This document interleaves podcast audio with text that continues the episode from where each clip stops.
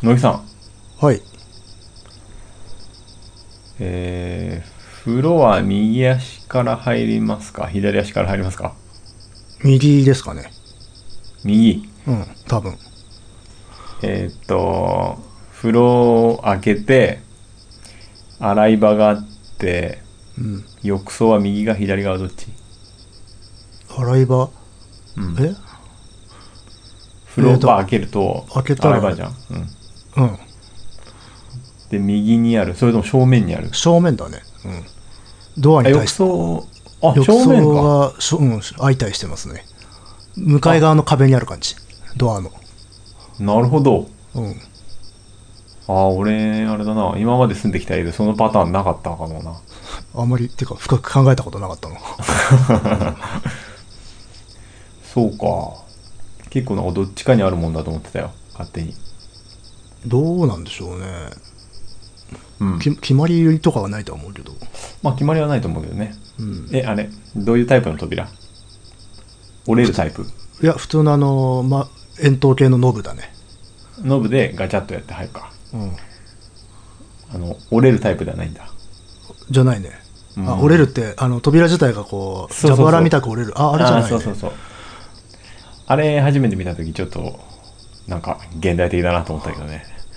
あれでもなんかアパートとかマンションに多いイメージがあるな。ああ、そうだね。お前のね、あ、でも一軒家だな、俺。本当。うん。それまでは普通の扉だったんだけど、一軒家引っ越して、あの、蛇腹タイプになって、ああ。なんだこれはと思ったね。ああ。まあ、も未来型？あのね、でもね、僕が見てね、おって思ったのはね、浴槽に扉がついてるやつがあってね、浴槽に扉ってこと？あの、よ浴槽がなんていうんだろう、壁で仕切られてて、それこそそういうタイプの扉がついてるのよ。お、ああ、はいはい、なるほどね。浴槽に行くのにか。そうそうそうそうそう。それ何の意味なんだろうね。えー、なんだろうね。だから、中にシャワーがあって、うんうんうん。中でシャワー浴びてたら外濡れないみたいな感じで。ああ、なるほど。そういうことか。でも別にね、ユニットバスじゃなかったんだよ。あゆえうんーっと、うん、あのトイレがあるとかじゃなくて、普通にそういう風になってて、何のためにあるんだろうなと思って。まあ、シャワーの時に汚れないみたいな。シャワーだけの時には、格別汚さずできるっっててことかな。いううん感じなのかなっていう。まあでもなんかいい感じだったな。うーん。あとまあでかい家であれだな。洗い場、浴槽、でもう向こう側にもう一個洗い場があるっていう友達ん家だったな。それは何のために？複複複数で 洗えるみたいな。で多分ね、なんか、あれだな。新家と本家のなんか間にあるみたいな感じなんだよね。ああ、え、2世帯の間に風呂が共用であるみたいなことか。うん、そうそうそう。だから浴槽がちょっと大きめなの。へえあ、じゃあ浴槽を通じて行き来はできるの？そうそうそう。なんかね、変わってんな。4人ぐらいね、入れた。子供は。へえうん。なんかあれな、憧れたな、友達ん家。そうか、じゃあ家の真ん中の壁のところにうん浴槽があるって感じか。そうそうそう。へえ、まあまあ、工夫っちゃ工夫だね。うんね。そうですよ。なんか、あー結構土地持ってる友達だったからな。ああ、でもなんか家広いんだったら、ふよく、あの、風呂2つ作りゃよくねとは思うけど、あれかな、あの、電気とか、水道の関係とかもあんのかな？あ、でもね、べ別に普通のち小さめの風呂もあった。あ、そうなんだ。うん。えーじゃあなんかそれは交流のためにあるのかもしれないな。うんね、なんか そうなのかもね。大衆大衆共同浴場が。うん。まあでも風呂屋の息子だったからな。風呂にこだわりがあったのかもしれないな。そこか。ああじゃあそういうことかもな。あうん。うん。もしかしたらな。もう風呂、うんもうなくなっちゃったけどな。うん。ああ。なるほど。てなことを今日子供が風呂に入る姿を見て考えたよ。なるほど。風呂に思いを上半身から、上半身から突っ込んでくるからさ、浴槽に。あーあ、飛び、飛び込んでくるの、飛び込んまでくるまだ、そうそうそう、まだ片足上げてとか、頑張って上げようとするけど届かないからさ、そのまま上半身からこう、もたれかかって 飛び込もうとするからさ。なるほど。うん。てなことを考えました。ほてなわけで、今日も参りましょう。う。はい。カエサルの休日です。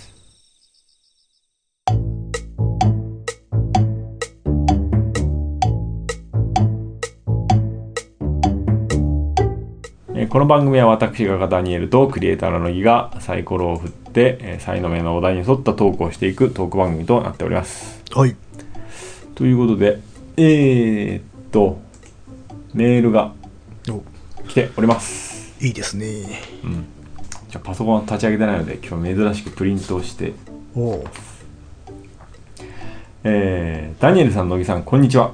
BK ゴンと申します。おあの前にも何何度かくれた方ですね。おなじみの。うん。えー、第89回を拝聴しました。あの件について、アーティストの方が感じていることをダニエルさんから聞くことができてとても良かったです。また、乃木さんの客観的な解説も一つ一つに納得させられましたし、ダニエルさんが怒りを発するたびに、乃木さんが丁寧にフォローする絶妙なコンビ感が最高でした。私自身もあの展示は中止するべきではなかったと思います。自分が好ましいと思う表現を守るためには、好ましくないと思う表現も守らなくてはならないですものね。ダニエルさんのもう少し考えようよという思いはなかなか届かないのが悲しいですね。あの件に限らず、スマートフォンの画面サイズで物事を見るのが普通になった今、切り取られた情報やニュースの見出し、見出しだけを見て分かったつもりになるのも仕方の仕方のないことなのかと思ってしまいますが、受け手側のリテラシーが大切ですね。現代美術に興味のない人に届くか分かりませんが、珍しく現代美術について触れたアニメ作品があったのでお知らせします。セントールの悩みというアニメの第10話に美術という概念の存在しない文化圏から来たクラスメートを、えーと展覧会に連れて行き現代美術の成り立ち成り立ちを説明するシーンがあります。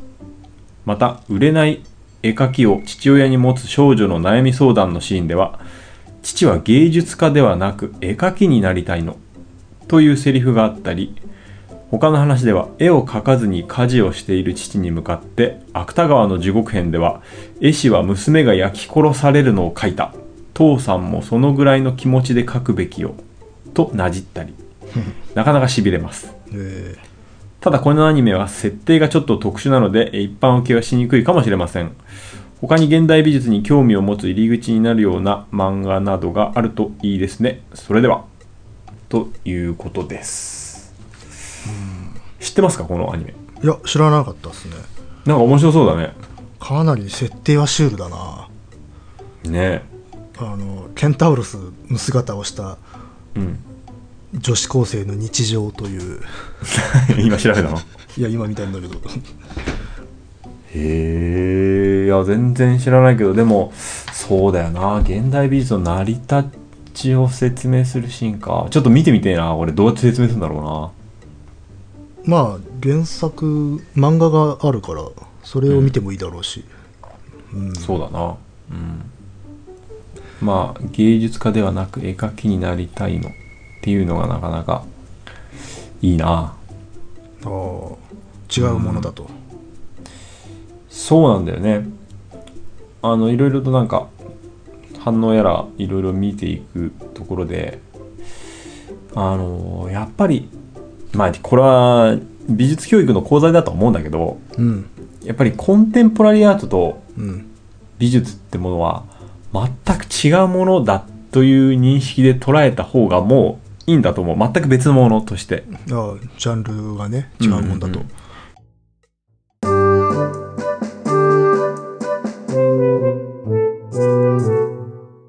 まあ確かにそこグラデーション的なところがあるしあの明確にねこれはじゃあ現代アートでこれは美術だって分けるのはかなり難しいんだけれどもでもえっ、と鑑賞者側かなうん。は違うものとして捉えるべきだとは思う。うんうん。うん、っていうことをそうちょっといろいろと反応を見てて思ったんだけどうん。んとねまず、まあ、どこが境かってはまあ確実にはデュシャンが境だとは思うんだけど、うん。うん、まあ近代はちょっとグラデーションだけれどもねでねあのやっぱり何が決定的に違うかっていうとあの現代アートとか、げまあ、現代美術と呼ばれるものは、えー美を標榜して生産をしてないってことですね。ああまあそうですよね。うん、うん。てか生産ではむしろないんですね。やってることといえばまあえよく言われるのはまあ選別比較断片化。そして結合ですね、うんうん。まあ、選択判断命名とかいろいろあるけれどもうん。えっ、と生産活動ではまずないんですね。うん。っていうこと、うんまあ、近代まではやっぱり、まあ、美を生産するものとして、まあ、鑑賞者としても鑑賞体験としてはやっぱり作品を見てあこれはなんか青青いなとか何が書かれてるなとか、えー寒いとか暑いとかそういう一時的な反応まあ反応だよね。うんそこから、えーそれがまあ美しいものかとか醜いかとか自分が好きか嫌いかとかそうやって解釈をするまでが、おそらく美術の範疇。うん。でその先に、えー何があるかっていうのを能動的に解釈していくのがやっぱり現代アートだと思う、ああ。うん、やっぱり鑑賞者にも能動性を求めるんですよね残念ながら。まあだからなんだろうな認知までが美術だとしたら認知から先の、うん。あの解釈まで含めてプロデュースしていこうっていうのがうん。まあ現代アートっていうことなんですかね。そうそうそう。まあうん。やっぱり、えー受動的なところでままででストップするもの。うん。で、えー作品自体に全ての価値があってうん。まあ礼拝的な価値だよね。うん。があるものが、まあ、美術かなと思ううん。やっぱえーまあグラデーションだけれどもさっきから言うけど。いやまあまあそれは何でもそうだけどね。ものにものそのものに作品そのものに全ての価値があるものではないのがうん。現代美術なので、うん。うん。なるほど。うん。だからな極端に言えば持って帰ることができるんですよね。ん？持って帰ることができる。受け取るのは頭の中に。ああはいはいはい、うん。そうそうそう。生まれるものだから。うんだからいかようにも持って帰ることができるのでその作品そのものに価値があるわけではない。ものにね。そうね。うん。あのだとはーうん。現象そのものをさうん。パッケージングする行為であって。うん。でも美術はものがあるんだよな。そうそうそう、うん。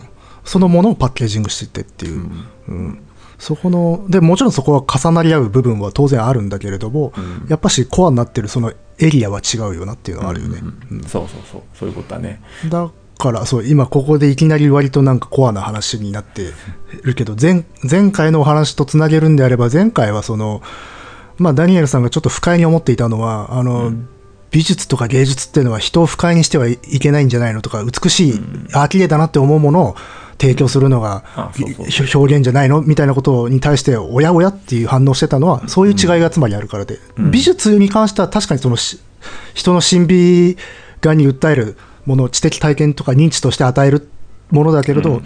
現代アートはその先のもっと違うエリアの部分もやっているので、あの美しいだけじゃない。どちらかというと醜いものだって範疇に入る、うん。うん。扱うよっていうことでしょ？うん。で不快感も扱うよっていうことでしょ、うん。いやいやなナイスフォローありがとうございます。みたいなまあだからあの何か作品を見て不快なものだからダメなんだっていうことだとちょっとそれ現代アートの定義自体にもともずれてしまうからっていうことなわけだよね。うん。そうそうそう。だからまあ作品はまあそう手段あくまでも手段うん。であって目的ではないってことですね。うん。そうそうそう。うん。だから結構ねまあうん極端なこと言うと結構鑑賞者にも能動性が求められているしうん現代アートっていうのは鑑賞者がいいて初めて完成するものなんで、まあ、うん。いろんな反応があっていいとも思うんだけど、うん。認めてほしいなっていうところですね。まあね。うん。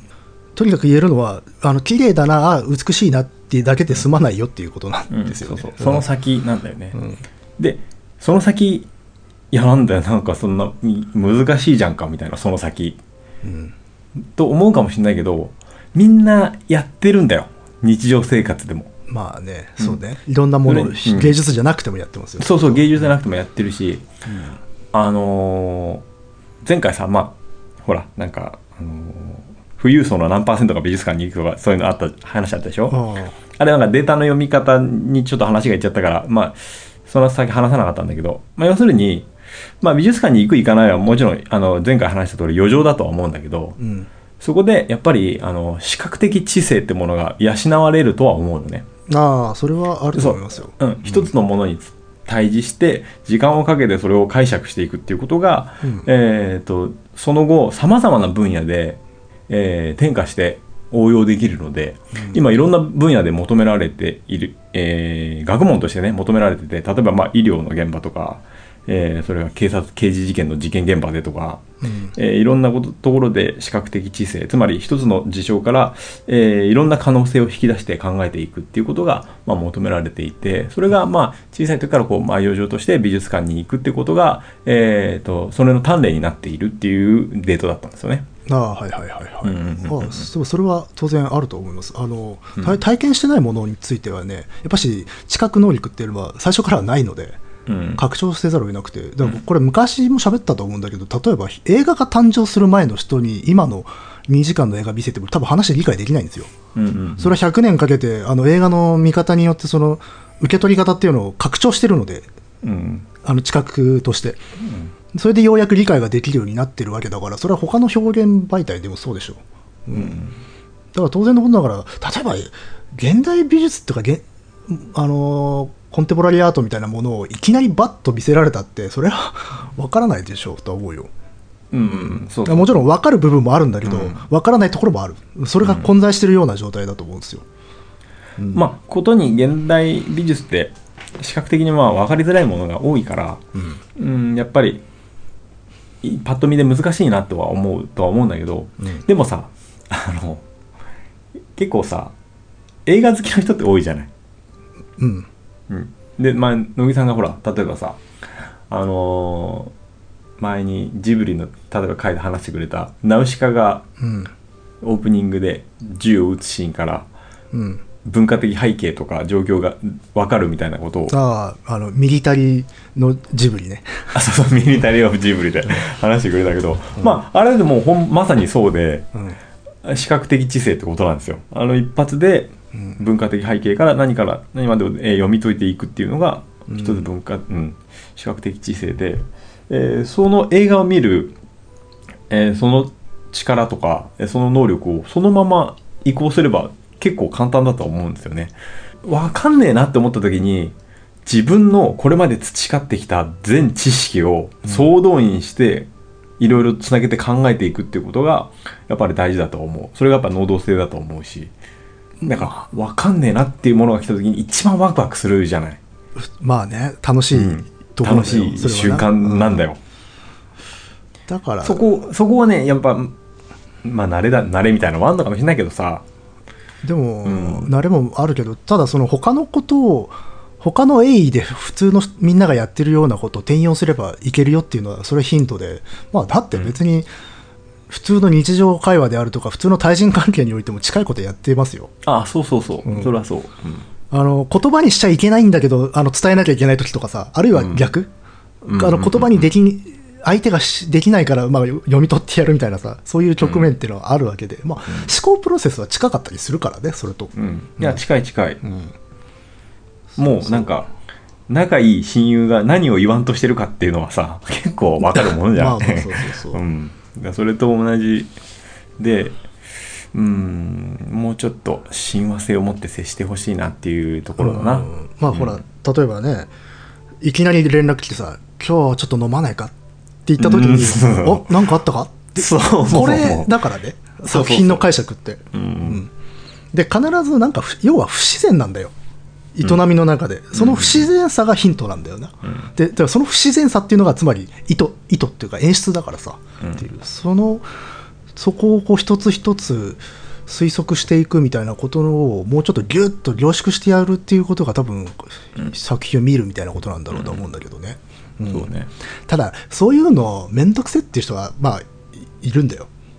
うん。あのパッパッと見て分かるようにしてくんねえかなっていう人もいるからね、そこはまあ向き不向きだけど。やっぱりそこはだから美術が好きかコンテンポラリーアートが好きかの違いだとも思う、まあねわけだ。そうそうそう、でもね確かにねコンテンポラリーアートは美術よりもとっつきにくいのは難しいなっていう気持ちはよくわかるんだけどでもあれ、普通に映画を見ているんであればそれこそさっき映画の話になったけど、映画と同じようなことやっってはいるんだようんな。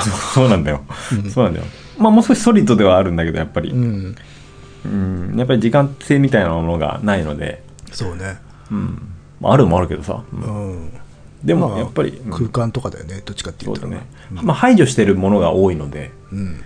うん、結構映画だとねやっぱ日常から転化したものだからいろいろと、えー情報多いけど、でもっと、それそれこそさっき言ったあの快不快とか美しいか醜いかっていう話でもさ映画ではさ、全部美しいシーンなわけじゃないじゃんうんうんうんすごくもう目をそ背けたいようなことであるとかとても不快な登場人物が出てきてとても不快なことをするとかっていろいろな感情があるじゃん。でもそれって最後の結論のためにそれを積み重ねていくわけだよ、うんうんそれに対してこの映画はすごい不快な人がいるから嫌ですっていうのはナンセンスじゃない、まあもちろんそうやって嫌だっていう人もいるんだよあの映画はなんか共感できない人ばっかりで嫌だっていう人もいるんだけどそれはまあ好みと言わざるを得ないんだけどただ映画であるとか物語がそういういろいろな、まあ、マイナスなものも含めてややらなきゃいけないものだなんだから当然のことながらそれは他の芸術表現でも、うん、その権利はあるわけですよ。うん。なのにまあエッセンスとしてね、うん。そうそう。なのに美術とかあの造形とかそういうものに関してはあの醜いものは醜いって言われちゃうんだよな。あれすごいね、差別だと思うんだよ。なぜ映画だけは許されるんでしょうかっていう、やっぱりそこは俺エンターテインメント性だと思う。エンターテインメント性だと思うけどね。ああ。で例えばジョーカーみたいな今僕まだ見てないんだけどまあいろいろと賛否両論あって、あそこには多分とても不快なことが描かれてるわけだよな、うん。おそらくは。確かにそうだね、だからなんで映画だけ不快なものを描いていいのかなって思っちゃうんだよな まあ映画にしろ漫画に要はストーリーだよね、うん。ストーリーだとみんな許してくれるの。うんうん。ストーリーだとそれが一つの要素だってことが分かっているんだよねそうなんだよね多分、ただそれが他のソリッドな表現だとストーリーじゃないんだよなうん。でも多分あれストーリリーあっていいわけじゃないですか、いいんだよ。だって見に行くって何か受け取って帰ること自体がストーリーなので、そう。っていう、うん。あとあれかもしれない。こういう言い方を他ならぬ当事者たちがロマンティックに言い過ぎたのかもしれないな。うん。当事者って？例えばじゃあ芸術そういうこげモダンあの現代アートとかを進める側がねあの、例えばそういう場所に行って鑑賞して何か思いを持って帰るまでこれはストーリーなんですよ。っていうことを、あんまり興味のない人人が聞いたらそれってかっこつけた例え話にしか聞こえないかもしれないわけよ。けどそれ例え話じゃなくて本当にそうなんだよってことをもうちょっとちゃんと言うべきだったかもしれないな、ううんん、いやそういうものなんですよっていう、うん。うん、うん。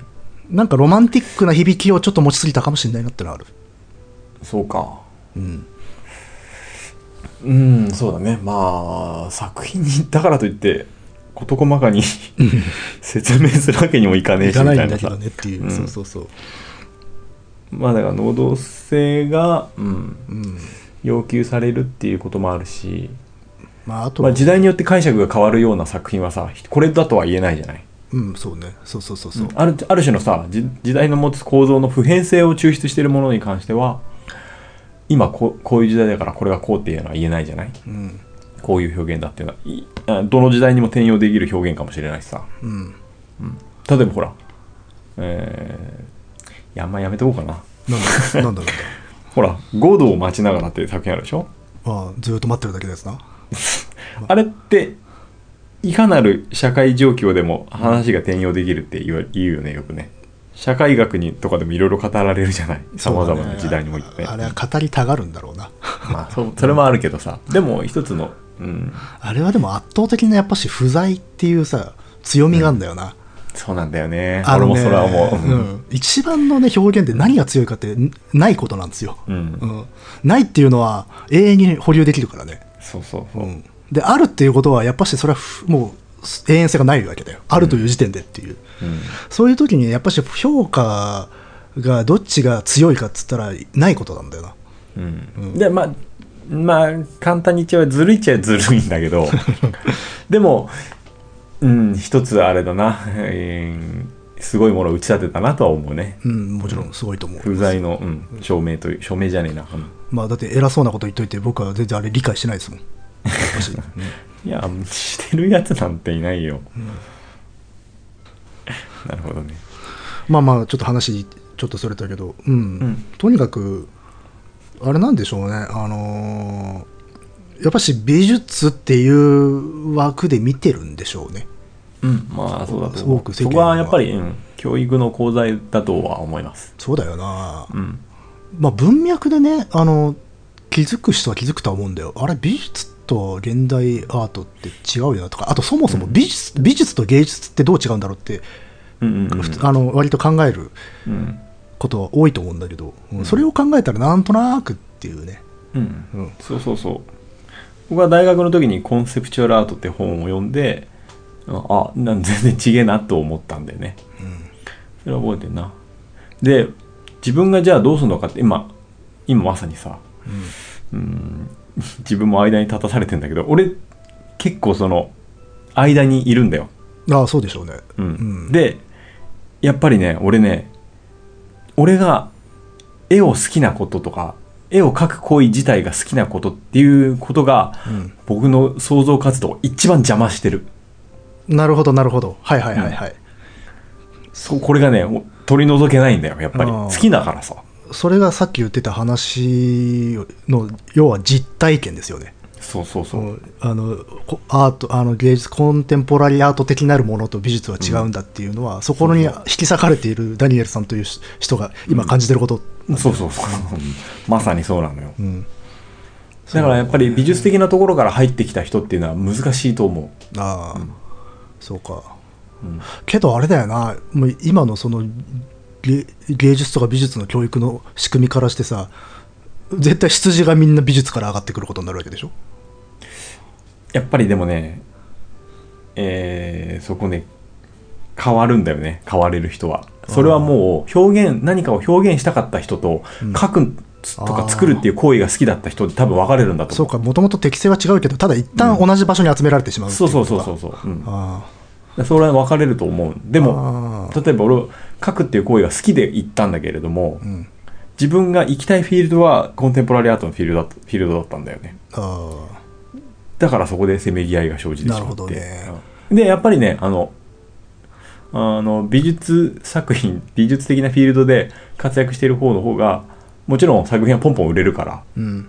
うん、完全にこう、お金に換えやすいっていうまあまあまあう。そうだよね、せせ生産に近いですもんね。う、ん。うん。やっぱ俺も思ったの。うん。あ、この路線で作っていっちゃえば売れるなっていうのが、作品がね。あでもそれは行きたい方向じゃなかったから。あだから行為として好きなことと表現したいことってのは違うよっていうことでしょ、うん、うん。そうそうそう。うん。うん。だからそれはまああるよな。あ,、うん。あの例えばさ漫画家になりたいっていう人で絵描きたいから漫画家になる人とお話書きたいから漫画家になる人っていうのはいるんだけど、あれ全然違う、生物だったりするじゃないですか、そうそうそう。そうなんだよな、まああ、だからなんだろう例え例えるとお風呂に入るのが好きなのとスポーツするのと違うみたいな。同じ汗をかくことでもっていう、そうだね。で結果的には汗をかくってことだからね。そうそうそう。でもやっぱしその現代アートとかになってくるとまあスポーツなんだよね。うん。ある種のルールを取り込んで自分で体を動かしていかないとその汗をかくというところにたどり着けない、うん。うん、でもお風呂はまあ違う。全然もっと受け身な感じで汗はかけるっていうさ、うん。どっちが楽かとかそういう話じゃないよ、うん。営みの違いね完全な。そうそうそう。営みの違いなんですよこれは。うんけど世の中的には多分同じことだと思われてるよね。うん。そうなんだよね。そこはあのひしひしと感じるところであります。だから強固にお風呂入るもんだと思ってる人もいるわけよ。汗をかくということは、うん。あのうん。ねだからなんで風呂で運動しなきゃいけないんだっていうのがあるんじゃないですか、うん。だからあれだね。さっき言われたこのあのビケゴンさんのメールの中にあった。うんあれだね。父は芸術家ではなく絵描きになりたいのっていうところ。ああ、だからそういうことセリフが出てくるってことはそういう違いについてかなり言っているす作品なんじゃないの、ね、うん。そこに言及しているのかもしれないね。あでも絵描く人はそういうのを感じてるかもよ、うん。だといいな。うん、やっぱし、例えば昔さイラストレーターと画家の違いみたいな話してて、まあ、発注があるかないかみたいな話をしてたけど、うん。それはもうちょっと表層的な部分でまあ本質的にちょっと生き物として違う部分もあるだろうなっうんていうのはありますよね。ううん。ん、そうね。いや早い話がさあのすごく技スキルとかを駆使して自分が学んだいろいろな技術を使ってさ自分がいいなと思う絵を描くことが好きな人と表現のために技巧を捨てますよ。うん。っていうプロセスに至る人とかいるじゃない。そこに違いはあったりはするだろうね。うん、うん。そうそうそう。そうなんだよね。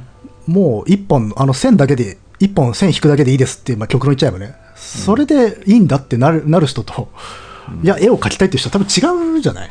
うん。違うそこの間に立たされた私ね。ああ、でも、間に立ってる人はい結構いるのかもな。うん、うんと思う。極端に振り切ることがやっぱり今ねちょっとできずに思い切りがつかずにいるよ。ああ、わからんではないですよね。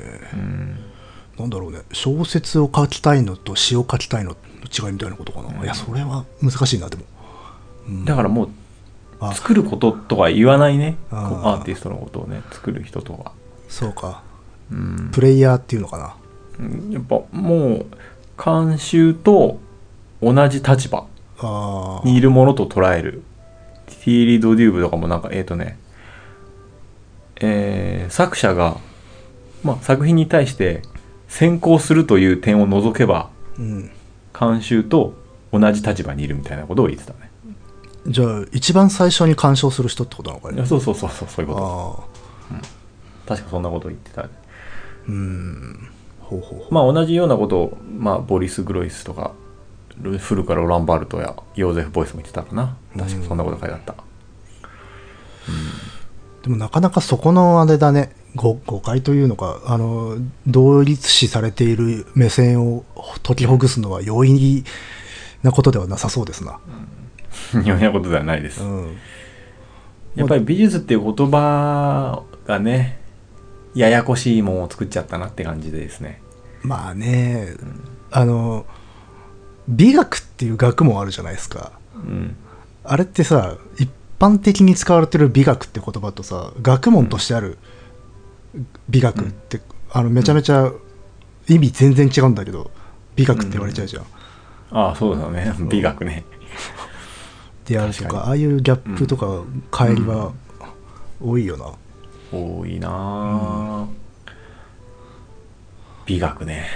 で美学に関してはさまさにその美術とかで問おうとしている、まあ、その物心的なものとして崇拝する的な美っていうものは何なのかを解明しようとするわけじゃないですか。うん。それってつまり芸術と違うあの違うというか、重なってるけどちょっと違うものだよっていう意識があるから存在してる学問なんだよ。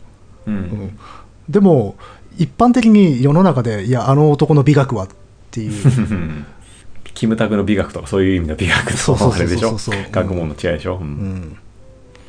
うん、そういうところからしてもやっぱし、あの適正なこう区区分けがされていないのかなっていう気はうんしますわね。そうね、ちょだって美学っていうのもあるし芸術学ってのもあるんだからね。学問では、うん。ややこしいでしょ？そうそうそうう。ん。確かに、ねかあの興味ない人からしたらなんだそれはって何が違うのってなっちゃうよ、うんけどやっぱしんあの中身見るとあ違う学問なんだなって。もちろんあの被るところはあるんだけどそれはあくまでどっちの側からそこの領域に踏み込んでるかの違いだからさっていう、うん。ややこしいね。いや僕ややこしいね。僕も学生の頃はそういう授業とかでそういうの取ってましたけど、うん。うん、ほとんど覚えてないもんね。あれやっぱり授業っていうのはあれだよね。パンフレットみたいなもんだよね、まあね、う、うんん、こういうここれこれこういう考えがありましたとかこれこういう人がいましたこういう動向がありましたっていうのもうん。まあ後からあれだよね。自分で本当に必要になった時にそうだあれだって思って、あの探しやすくするみたいな感じだよね。まあまあまあ手引きだからね、うん。そうね。確かにな。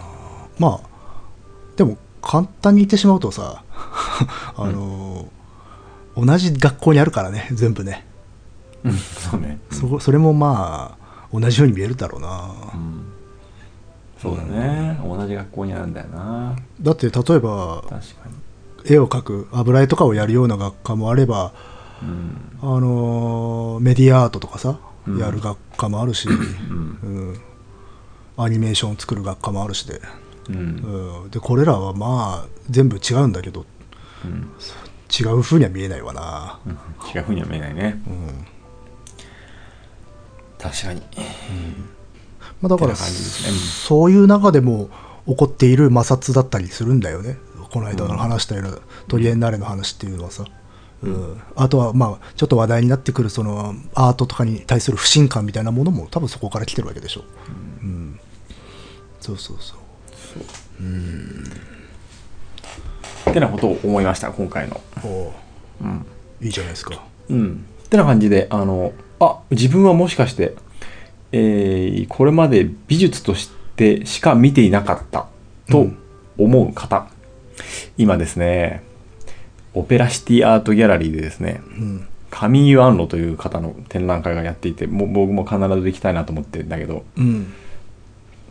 まとまって多分日本でこれだけ作品が見られるのは多分初めてだと思うんだけどうん僕もねあのよく雑誌とかで見たし本の中でも紹介されててずっと見たいなと思ってたんだけれども結構若手の作家でうん。うそうなんかねうーんとそれこそあれですねパッと見多分分かりづらいものだと思うんだけど、いろんな事物のこう記号せ記号的なものとかを、まあ、巧みにこう読み替えとかそういうものを使ってえーっとね表現していくんだけどその表現する分野がいろいろ美美術学とか、それから歴史学とか文化人類学とか哲学とかいろんなところに波及していってうんそれこそさっき言ったように能動的に解釈していかないとうんわからないもんだと思うんだよね。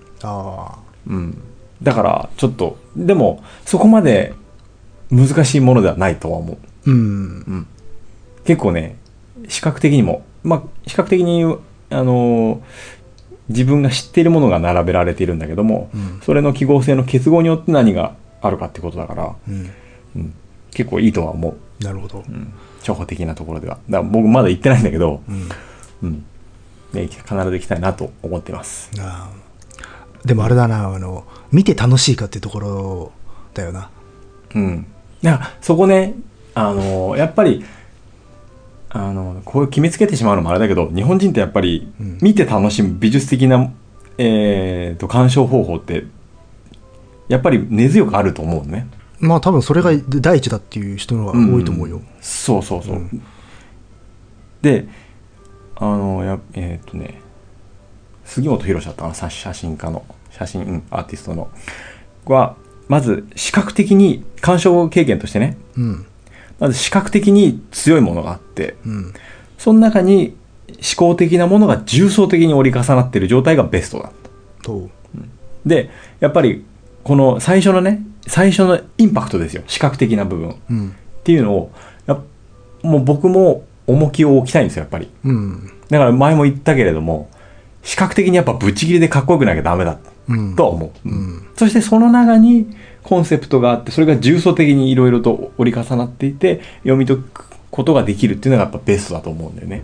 それはあれだよねやっぱさっき言っていたダニエルさんの苦しみに由来するところでもあるよあ、そうそう。まず絵を描きたいのだっていう、まあ、ビジュアリストとしての気持ちと表現をするのがちょっと違う方向に向いているって、まあ、その間を叶えさせてくれるものがやっぱりベストよね。うん、ベスト。だからやっぱそのし視覚的に強いものっていうのは、うんもっと意味を強めていいとは思うね。うん個人的にね、まあまあ強めたいと思う。そそうだね。逆にその美術的なるものの方がそういうものを取り込んでいくことがあって全然いいわけだしっていうか、うん。それだって可能だろうしね。うん。確かにな。と思います。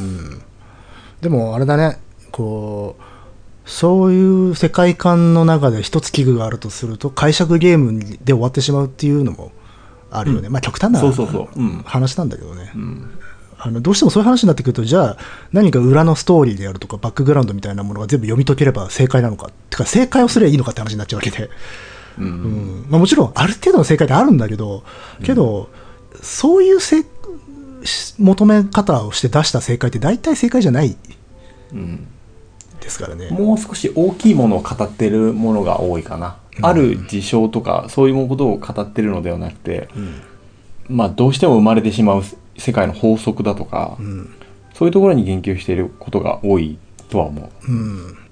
あとはあの自動的に最初からあの内蔵されているというかプリセットされてしまってる価値観とか道徳率みたいなものであの判断してしまってる解釈とかってあるじゃない、うん。例えば良きものは良きものでありわ悪いものは悪いものであるっていう、うんうん、例えば平和が一番ですみたいな発想で見てたらさ実はそこを超えてくるうんあの意味っていうのはああったりとかするじゃないですか。そうするともうそれ、そこから先行けなくなっちゃうんで、やっぱしある程度のものは捨てていかないといけないよねっていう。そうだね。あとやっぱり自分が置かれてる文化的な位置とかさそうそうそうそう。そう。いうところってどうしても入ってきちゃうから、うん。まあフラットな状態でいくのがベストなんだけどじゃあフラットってなんだみたいな話なんさだけど、ただだからそれを常に問い続けるような気持ちは持っていた方がよくて、だからもうバイアスどころか、立ち位置すらそもそも違うかもしれないわけよ。うん。バイアスは多くの人があって、それは捨てるべきなんだけれども、そもそもポジション自体もももはや違う地平に立っている可能性が高いので、その時にそれを見つめる機会にはなるんだよね、逆に言うとね。うん。そうね。だからなんか見てね、あすごい揺さぶられたりとかね、え、どういうことってなっちゃったら、それは一つチャンスではあるんだよね。そうそうそれなんだよ。そこ。そこをチャンスにしてほしい、なんだこれはってなったら、それは自分の今のポジションを疑ういい機会になるわけだしっていう。うん。そう思ったらよし来たぞと思ってほしいんだよね。そうね。そう鑑賞者と制作者の文化的違いとかもね、念頭に置かなければならないかもしれん、うん。置くべきだね。まあ僕なんか割とあれなんですけどね、不真面目な鑑賞者だからね。なかなかあれなんですけど。いや、あの、やっぱしあれだよね、スッと入れ、入っていけないと、うん。割とすぐに撤退しちゃうので、あの、あんまりそういうのに関心がない人の気持ちもわかるんですよ。うん。やっぱしエネルギーは使いますからね。あエネルギー使う、ああとね俺あの美術館のそういうコンテンポラリーアートの展覧会の作品数はやっぱ多いと思う。あのが。うん、多すぎだと思う。もうちょっと数絞って時う間、ん。一つにかけられる時間を増やした方がいいよっていうね。うん。うん。そうそうそう。だから本当にもう3個ぐらいでいいかなっていう時もあるし俺本当。うん、うん、確かに疲れるよな。うん、疲れる疲れるしかも、あばしああいう場所に行くのはさ、まだまだ非日常であるっていう場合においてはさ、真面目に見ちゃうじゃん。いや、まあ真面目に見ていいんだけ見るべきなんだけど、それこそ数が多いと全部をちゃんと叩き込んでいかないといけないってなってくると逆にノルマ化しちゃうから。うん、うん、そうすると、もうそれ体験、あの、鑑賞体験じゃないからね。うんうん。た確かに数多いかもしれない。うんそうそうそれはね思うことですね僕はね、結構早いんですよ、見るの。おおうん。そうなんだい一個一個見るのが。うんうんだからね、不真面目だと思われるんですね。まあ、不真面目なのかもしれないんだけどね。だからだから結構あの人と行って、すごいその、もう一人の人とかが真面目にじっくり作品とか見てると、もうこっちはね、割ともういいやってなってるんだけど、なんか一緒にこうじっくり見た、見てるふりしてるんだよ。けど全然実は あの、向こう側見てたりするよね。まあ、だから適正な時間っていうのは人によって違うんだと思うんだけど、うんそうあの美術館人と行く時は人にはそれぞれペースがあるんでうん。あのもうやっぱりさ野木さんも正直言えばさ、ん早く出て一杯やってたいところじゃないですか コーヒーでまあね、うんもうもちろん長く見たいなっていう時もあるんだけど、それうん相当稀なんですよ、やっぱ。うん、うん。まあ全然時間はうん。人それぞれあっていいと思うんで一緒に行く時は要注意ですね、そうだね。うん一緒に見るっていうことをあんま考えない方がいいと思うそうねまあ、出てね話すことは大事だと思うんだよ俺だから、時間決めて、あとはバラバラでっていうようなうんそうそう感じで。そうない中はバラバラだよね、それはいいなだから、その、わ、これはちょっとしばらく見たいなっていうのは、本当稀で、めったにはないんだけどね。ただ、ああるはあるっていう。うんうん。まあ、だから、ヒットが少ないってことだね。つまりねう。ん、そうそうなんだって思うのだけまあ見ていけばいいような気はするけどそうね。いやいや、でも、そうね、違うんだっていう、うんさ最初のね、問いにうん立ち返りますけど、うんこれはでも本当に、本当に伝わってないと思う。伝わってないというか、あんまり、あんまり意識してる人いないと思う。同じもんだと思ってるよ。そうですねそれをこう、声高に叫ぶラジオです。そこら辺をやっぱり村上隆さんあたりも、うんうん。よく書いてはいたのかな、うんああ。確かになうんそうですね僕らも、まあ、もしかしたら言ってること違うかもしれないけど 僕らは僕らのうん。考えを言っていきましょなるほど。てな納得しました。うん。う、はいてな感じでこの後ちょっともう一個展覧会をちょっとうん。これは、えー美術好きにも楽しめるところだと思います、はいはいはい。はい来年なんだけど、うんまだやってないのね。えっとね、近代美術館だったかな。で、ピーター・ドイグという画家の、えー、多分日本初めて、初めてじゃないか、展覧会があるんですけれども、うんこれはですね、まあ美術好きな人におすすめしておきましょう。と僕もね、作品そんな見たことないんだよね。何点かしか。うんでね、作品一枚一枚やっぱり大きいのと、珍しくですね、あの、印象派の系譜だ、系譜の人です。へえうん。いるんだねそういう人ねあいますいますう。んで、もうね、現代の絵画シーンではうんトップランクの人です。はうん。でね、もちろん、あまあ、印象、印象派的な、いや、例えば筆色分割な、みたいなものとか、いうん。クロワゾニズムってあのゴーギャンとかポール・セリジとかもやってたけど、えー、と明るいところと暗いところをこう縁取りで描いていくような、うん。うん。まあ、手法なんだけどね。うん。印象派の技法を使ってたりするんだけれどもあの俺もいろいろ考えてたんだけど同年代とかうん。ちょっと上の人ってピーター・ドイグ好きな人すげえ多いの。あそうなんだ。うん。うん。でね 年下の人って多分なんかねそんなにヒットしてる感がなくていろいろ話してても。年下と話して割とねスルーされることが多い多くて。同年代でピーター・ドイグの名前出すと割とヒットしてくるんだけど。うん。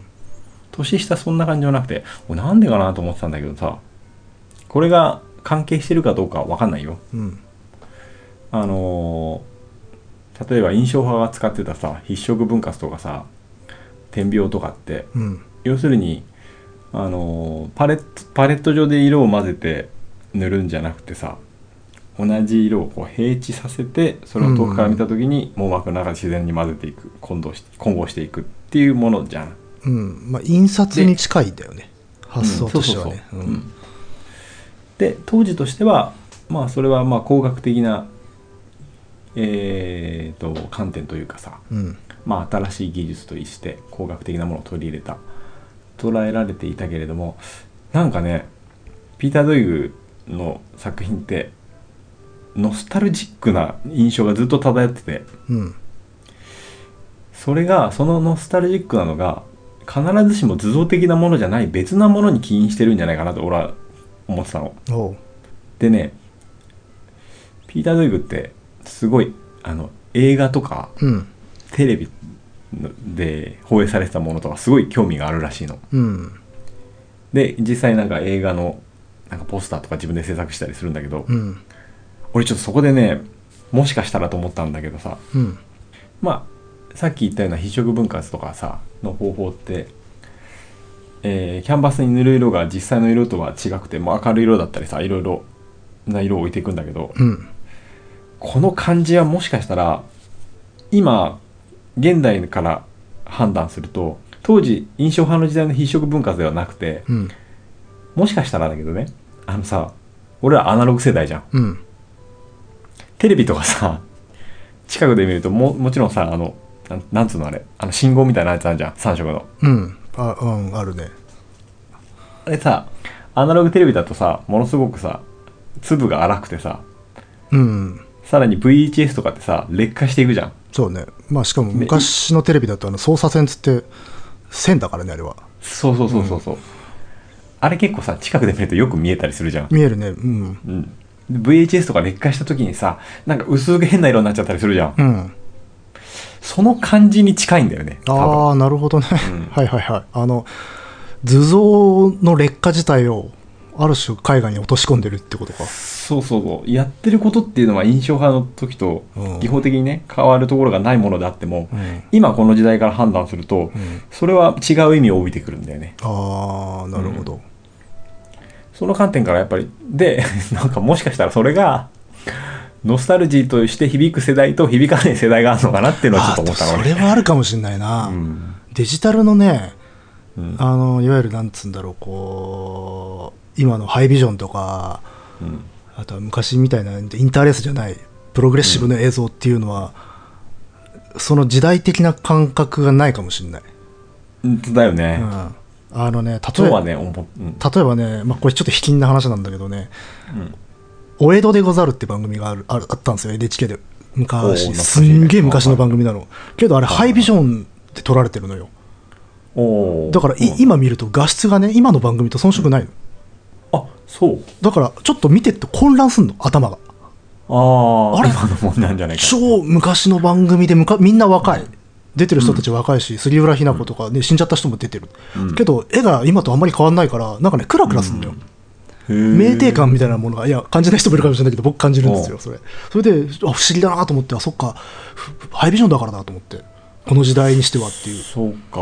だからそうやって実は画質によってあのね、時代の区分けをあ自動的にしてるんですよ。やっぱし頭の中で。だからそこをちょっとね犯すような、ね、イレギュラーが存在するとね少し混乱するんだね。うんうんうんで NHK はハイビジョンの放送試験放送を含めると相当昔からやっているんだけど、うん。その試験放送時代の映像を見てもやっぱ混乱する。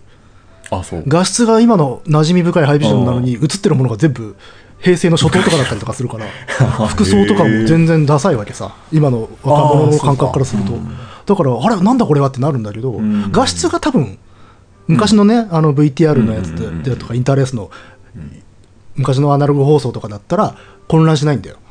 うーん。そうか昔のものはやっぱり時代とともにうん。古くなってってほしいんだ画質もな。あだから思い出をその実はビ、あのそういう VTR とか映像文化によって保存している可能性があるんで、頭の中で、うん。うんうんうん 要は頭の中でね。時代を全部画質で切り分けてるところはあるかもしれない、例えばねこれ昔も話したと思うんだけどあのスピルバーグがシンドラーのリストを白黒で撮ったことうんがそれにつながるんだよ、うーん。そうかそうか。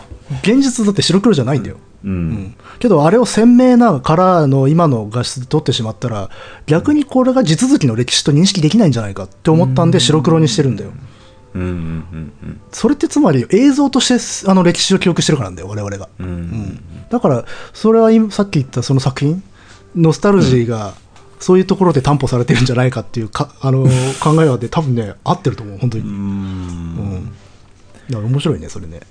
うん。っていうことをね思ったんだな俺も。ああなるほどな。あ海外でもそういうアプローチってのがあるんだな。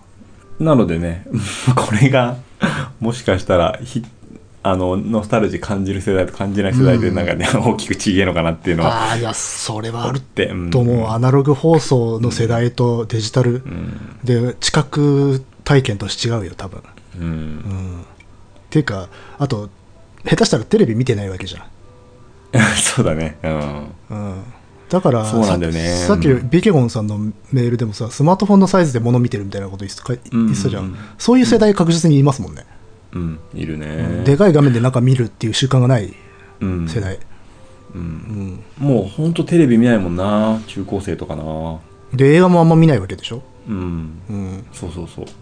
そうするとやっぱし世界の認識の仕方もおのずと変わってる部分はあるんじゃないかな、ねうん。いやどうなっていくん。だろうなと思うねああ例えばさ映像の効果とかでうん。あの僕はあのそういう加工映像を加工するようなさ仕事をするんだけど、ノイズ表現みたいなことでねうん。我々の世代でなんとなくこうわざと劣化した映像みたいな演出をするときにノイズ入れるんだけどそれを横線でこうビャーっつって乱れてるような画像にするとそれはまあなんていうのか昔のあのアナログのテレビのインターレースとか操作線があった頃のうん。イメージのノイズなんだけど今だと多分デジタルのノイズなんだよ。うんだからそのノイズに何か劣あ劣化してるんだなっていうふうに認識すできる世代とできない世代っていうのが多分そのうち生まれるのよ、うん。うん、なるほどな。だからそういろいろな視覚体験が実は世代で変わっちゃうってことは当然あるししかもそれは技術の進歩とかと軌を一にしてんだよね。うん。じゃあ今後はやっぱそういう表そういう時代の表現はできなくなってくるのかなな画質とか。なってくるか、もしくは逆手に取っていくしかないんじゃないですか。さっき言った僕のような混乱うん。うんっていうものを使っていくのかそうだよな。例えばさ、我々の中のさノスタルジーでフィルム傷みたいな表現ってあるじゃん。うん。あれとか意味わかんない世代っていうのはそのうち現れるわけでしょ。何このゴミはっていう、ううん。ん、だからね。あそうそうそう。あのなんだっけ。奥さんがさ最近写真撮ってさ、うんちょっとなんかインスタ用にちょっとなんかかっこよく加工した感じで撮ったよみたいなのを見せてもらったの。うん。で奥さんと一緒に見たんだけどさ、うん。完全に昔のさ昭和ぐらいのさ あの写真っぽいなんか昔の DP みたいな感じでさ。なんかセピアっぽい感じなの。そうそうそうそう。退職してる。関がかかっててさそうそうそう。これ昔の人になっちゃったじゃんかみたいなさ言ったんだけど。でもなんかインスタ用の加工みたいな感じで撮ったらこうなったよっつっててそれはまだ有効ってことでしょ？だからそれを多分おしゃれな感じで撮ってるとしたらうんもう分かってないよね。ああまあおしゃあ若い世代が、ううんんおしゃれなものとなってるのか、うん。それはだから、そういう表現を使った何か二次的な創作であるとかデザインを見ておしゃれだと思ってるのかな、うん。ノスタルジーは感じてないんだと思ノスタルジーとは違うのか？う、うん、多分若い世代が見た時に。そうだよね、だってノスタルジーというにはあまりにも世代がねっていう。けどあのなんつうんだろう。実際のさ自分の年齢を超えたノスタルジーみたいなものってあるじゃん。あれ社会的に刷り込まれてるノスタルジーっていう。あ,、はいはいああいうところではまだあるかもしれないね。うん。うん。そうだね。そこはまだ有効か。とは思うんだよな、例えばチャップリンを見てノスタルジーだって思う感覚ってあるじゃないですか、うんでも僕らどう考えたってチャップリン世代じゃないしリアルタイムで見てないんだけどっていう、うん。うん。ただそれはだからそのチャップリン的なるものはノスタルジーであるという記号が社会で氾濫していてそういうのが二次的に使われてるからそれを見てる我々が三次的にノスタルジーを感じてるっていうことなんだけど、そういう意味では残るかもしれないね。多少、うん。うん。変わ変わる部分もあるけれどっていう、うん、あそれはでも面白いですね。そのそれをでもそういう話っていうのは映画とかではよくしやすい話なんだよ。映像文化とかしてでもそれがやっぱ美術とか絵画の中にもあるんだなっていうのは面白いなと思いました、うん。あ個人的な解釈だよ、うん、いやもちろん、まあ、はっきりそういうふうに書いてるわけじゃないけどダニエルさんがこうではないかな、自分の中にあるノスタルジーのヒントとしてそれだが該当するんじゃないかなっていうことでしょう、そう、うん。っていうのもあの多分ね画集で日本語版が出てないかな。うん。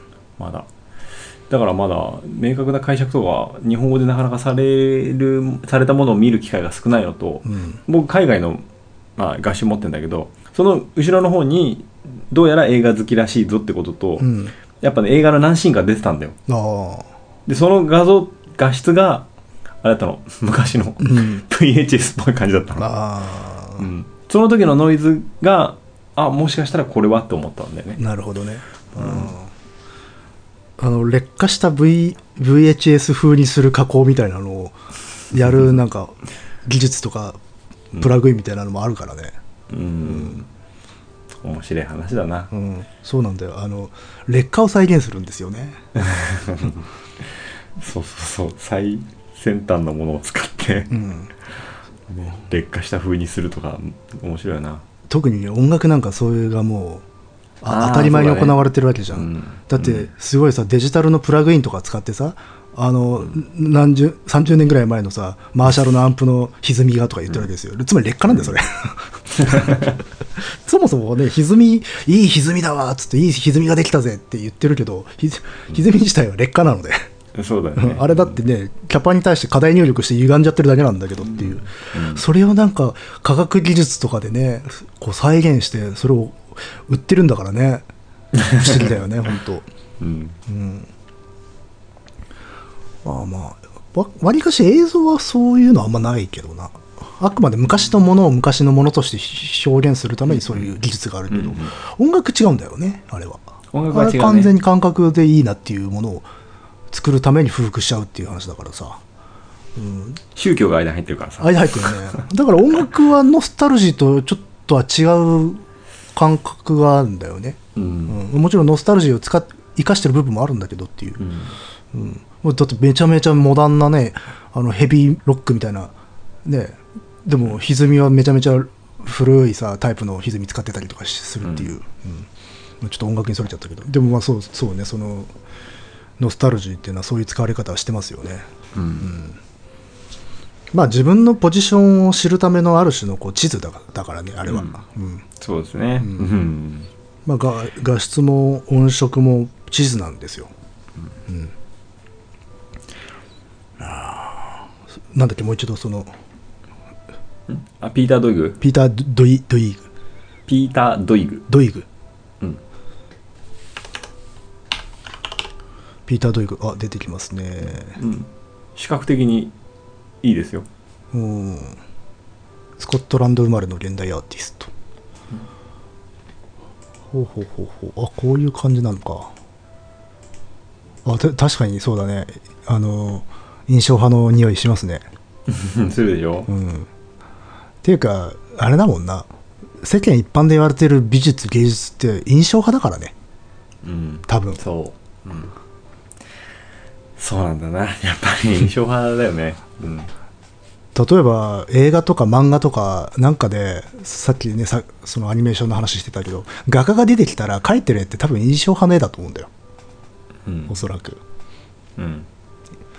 い印象派このか芸術むしむしそれかむしろジャジャクソン・ポロックかどっちかっていう。ポロックね。それもあるんだろうな。うん、印象派の時代の画家像って、うん。うん、画家像って言ったらやっぱあれだもんね。そうそうそうそう。うん。まあまあそんな感じでピーター・ドイグはね非常に楽しみにしてます。夫婦ともども。東京国立近代美術館ってあるんですかね？2020年アクセス悪いんだよねこっちからだと。あそう。ん。うあれどこにあったっけ？の野木さんのところからもアクセス悪いと思うよ。あそう。うんなるほどなるほど。これは来年なんですね。そう来年です、うん。でえっ、とあとさっきのなんだっけ？カミーユ・アンロは今やってます。あ今やってるんだ。12月までやってるかな？12月の7ぐらいまでやってた気がするな。カミーユ・アンロね。うん。そう。すごいね。名前が、うん。ニュータイプっぽいね。10タイプ？いやいやガンダムの。あこれはもうあれだねいわゆるちょっとレベルが高そうなやつですね。ある意味で。能動的な読み取りがまあ必要な感じではあります。なるほどなるほど。おすすめですよと、うんおすすめですよ。うん、行ってみるのはいいと思いますやっぱり。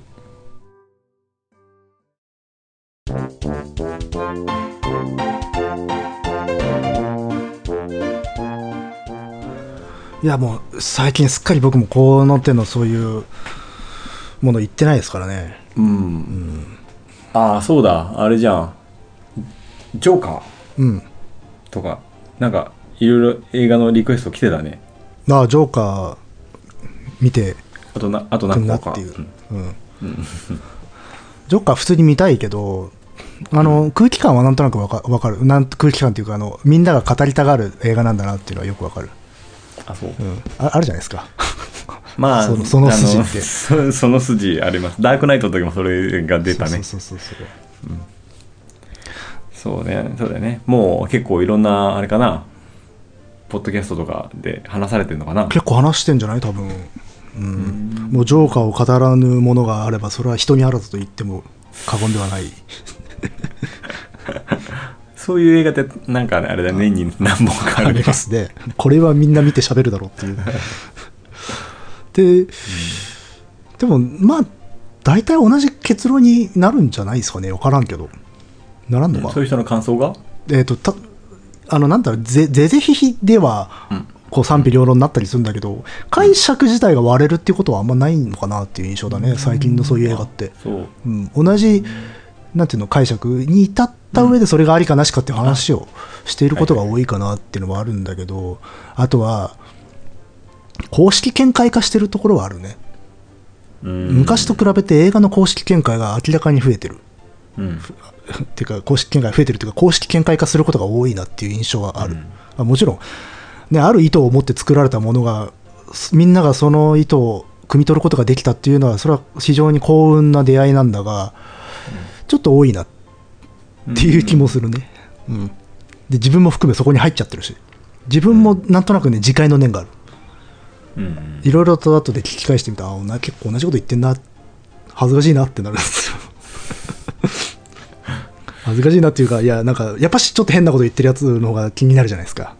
まあね。こいつ何言ってんだろうっていう方が楽しいんだよな、うん。うん。でも最近あんましブレがないなって気がするね。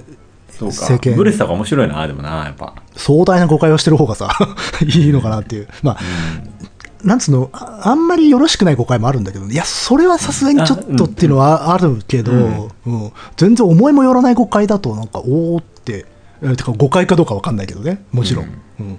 それは読み取りの違いだよね。うん、まあ、そうか。そういう感じはあるね。で割とそういうものを生み出しやすい映画ってのはあるね。何なんだろうねその今言っとくべき映画の空気。なんだろうね。まあそれこそが、まあ、トレンド流行りってことなんだけどね、うん。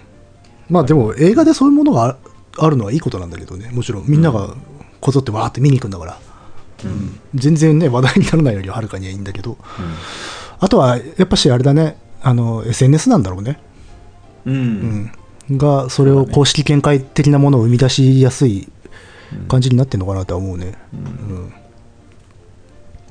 まあまあそんな感じだけど一応どこかでは見たいなと思ってますそうだね。タイミングとしては。僕も見たいなとは思っています。まあただちょっと遅くなってからかな。そうですね、我々いつもちょっと遅れてから見てる遅れてるからだよね。感じなんでね。でもいつかなんか見るだろうなと思ってまだ何の表も俺見たり聞いたりしてないんだよね。あ僕もそう。あの一応ネタバレされるのは嫌だから見てないけどただ雰囲気は伝わってくる。まあなんか、うんなんかあれなんだろあのあいつかわいそうだぜいやいやっていうような話なんだろ？あそうなんだ。うん、あの要はジョーカーがなぜジョーカーになったかって話とか。そうだよね。う、んそうそうそう。だよね。でね予告編をちらっと見たのよ。別のの映画見てた時に流れたからさ、そしたらまああそうかジョーカーができていく。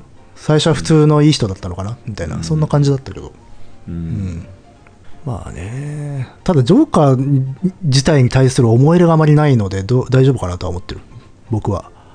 ああジョーカーに対する思い入れね。だから、うん。バットマンとかに対して、はいはい、うん、どれほどとか DC とかに対して思い入れ特にないので、うん。うん、俺もそんな思い入れはないけどでもダークナイトの、あのジョーカーは好きだな。あれもだから要はファンからしたらどうなのかっていうのはまた知らんからね。うん、うん。そうそうそうそうそう、うんこれも世代の話になっちゃうかもしれないけど、でまあ作品ごとに、まあ、違うものとして捉えうる映画なんじゃない？そうなんだろうね。まあ、うん。まあ、ダークナイトもそうだけどうん。ここのとこそうなのかな、うん。うん。いやいやまあじゃあどこかで見,、てみますわ。ですな。まあこんなもんだな。ちょっとあれだね。美 美術系の話が続いちゃったから。いやーいいんじゃないですか。全然。いやあのー乃木さん不足なリスナーが そろそろあれですよ。いやもうねす飽きてますよ。いやいやもう そろそろあれですか。まあまあ何かありましたらね。うん。うん。そうですよ。ちょっと乃木プレゼンツ行こうよ。で、まあその前にもしかしたら映画かもしれんしね。あそうだね、てな感じで、はい。ちょっとうん。僕の反応をちょっと話してみたいと思ったんで。はいはい。いやよし、はい。なかなか充実した内容でございましたよ。うん。どうもどうも、はい。あだした。じゃあ、えーご意見ご感想などは dice.caesar アットマーク gmail.com dice.caesar アットマーク gmail.com までお願いします。お願いします。はい。はい。お疲れさん。お疲れさはんそこの間に立たされた私ね